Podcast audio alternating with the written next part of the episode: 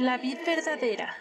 Ministerio sin paredes. Presenta. Bocaditos de sabiduría. Esta escritura inspirada por Dios es útil para enseñar, para censurar, para rectificar las cosas y para educar de acuerdo con lo que está bien, a fin de que el hombre de Dios esté perfectamente capacitado y completamente preparado para realizar todo tipo de buenas obras. Esfuérzate y sé valiente. No tengas miedo ni te desanimes, porque el Señor tu Dios está contigo donde quiera que vayas. Sí, donde, quiera, que vayas. Todo lo que estos pequeños audios te revelarán pueden transformar tu vida. Escúchalos diariamente con atención, Bocaditos de sabiduría. que te hacen crecer cada día. Mi vida es un milagro de amor. Me atrajiste con tus buenas, Señor. Cuando más perdido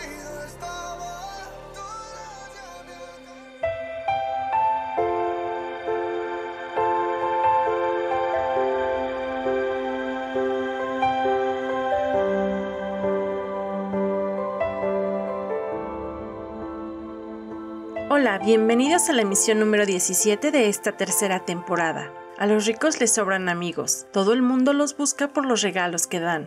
Al pobre ni sus hermanos lo quieren, mucho menos lo buscan sus amigos. Cuando más los necesita no están para ayudarlo. Si en verdad te aprecias, estudia. Bien harás en practicar lo aprendido. No hay testigo falso que salga bien librado. Todos los mentirosos serán destruidos. No hay nada más absurdo que un tonto viviendo entre lujos y un esclavo gobernado por reyes. Es de sabios tener paciencia y es más honroso perdonar la ofensa. Hoy tenemos la historia de José y de sus hermanos, que eran hijos de Jacob, hijo de Isaac. O sea que Jacob era nieto de Abraham. Resulta que sus hermanos mayores de José tenían muchos celos de él, porque él le decía a su papá las cosas malas que hacían sus hermanos mayores. Pero además, José tenía sueños en los que veía que él iba a ser más importante que sus hermanos mayores e iba a estar por encima de ellos. Incluso soñaba que todos se inclinarían ante él. Esto les daba mucha rabia y envidia a sus hermanos. Pero había algo más. José era muy amado por su padre, tanto que le regaló una túnica de colores, y a los mayores les daba muchos celos que fuera José, el dueño de esa bella túnica. Después de José también había un hermano menor llamado Benjamín.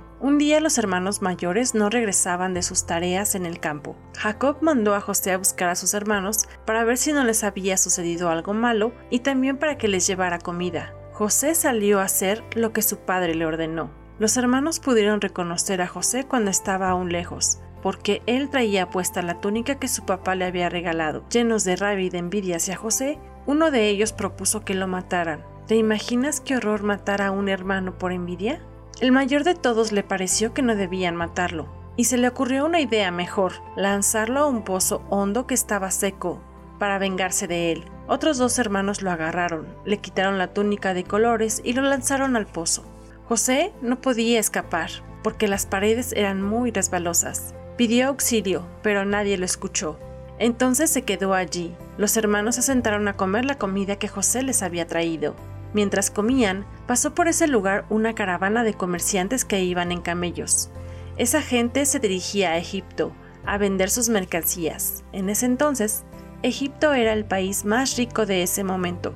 Por eso iban para allá estos vendedores. A otro de sus hermanos se le ocurrió la terrible idea de vender a José como esclavo, y así no solo se desharían de José, sino que sacarían dinero de la venta de su hermano. Regresaron los hermanos a casa de Jacob, que estaba con Benjamín, el hermano menor de todos, y le dijeron al papá que habían encontrado la túnica de José ensangrentada. Jacob se creyó esta horrible y cruel mentira, y pensó que un animal salvaje se había comido a su hijo José. Pensó que su hijo había muerto y lloró mucho, porque no iba a volver a verlo nunca más. Mientras tanto, José fue llevado como esclavo a Egipto, pero Dios estaba con él, porque era un joven de buen corazón.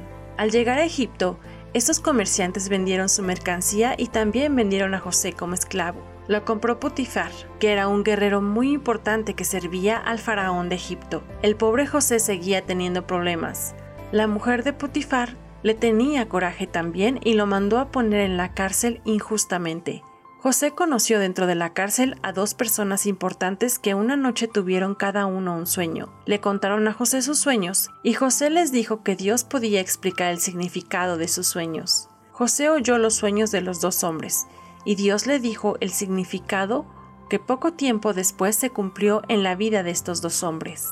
Uno de los sueños significaba que uno de los presos iba a salir e iba a tener su trabajo nuevamente con el faraón y así sucedió. Tiempo después, el faraón tuvo un sueño que le quitó la paz y por varios días buscó quién le descifrara su sueño. El copero que había estado encerrado junto con José le dijo que conocía a alguien que le podía ayudar. José, con ayuda de Dios, le reveló al faraón que el significado del sueño era la advertencia de unos años de sequía por todo Egipto y que debía prepararse. El faraón hizo lo que José le recomendó y reconoció que Dios estaba con él, por lo que le dijo, puesto que Dios te ha revelado todo esto, no hay nadie más competente y sabio que tú. Quedarás a cargo de mi palacio y todo mi pueblo cumplirá tus órdenes. Solo yo tendré más autoridad que tú porque soy el rey. José aceptó y comenzó a trabajar diligentemente para el faraón durante los siete años de abundancia, logró acumular alimentos más que suficiente para todos. Cuando comenzó la escasez, no afectó solo a Egipto, sino que se extendió por todas las naciones. Por esto, empezó a llegar gente de todo el mundo con el propósito de comprarle alimentos a Egipto. Los hermanos de José fueron algunos de los que vinieron a Egipto desde otros países y regiones. José pudo negarles el alimento y dejar que murieran de hambre, pues como dice este proverbio, al pobre ni sus hermanos lo quieren, mucho menos lo buscan sus amigos, cuando más los necesita, no están para ayudarlo. Y así ocurrió. Sus hermanos contribuyeron para darle mucho sufrimiento a José. No lo ayudaron cuando él más los necesitaba. Pero a pesar de todo esto, José honraba y amaba mucho a Dios, y por su prudencia y buen corazón, Dios estaba con él. Y es así como esta historia nos confirma que es de sabios tener paciencia y es más honroso perdonar la ofensa. Al final sus hermanos se postraron ante José pidiendo su favor y comida, tal como lo había soñado José muchos años atrás. Amado Dios, gracias por estas enseñanzas que nos das a través de estos bocaditos. Bendice a cada persona que los escucha y se esfuerza por ponerlos en práctica. No permitas que las circunstancias que vivimos nos hagan perder la fe. Ayúdanos a ser sabios y a perdonar las ofensas, como lo hizo tu amado José. A ti sea la gloria por siempre. Amén.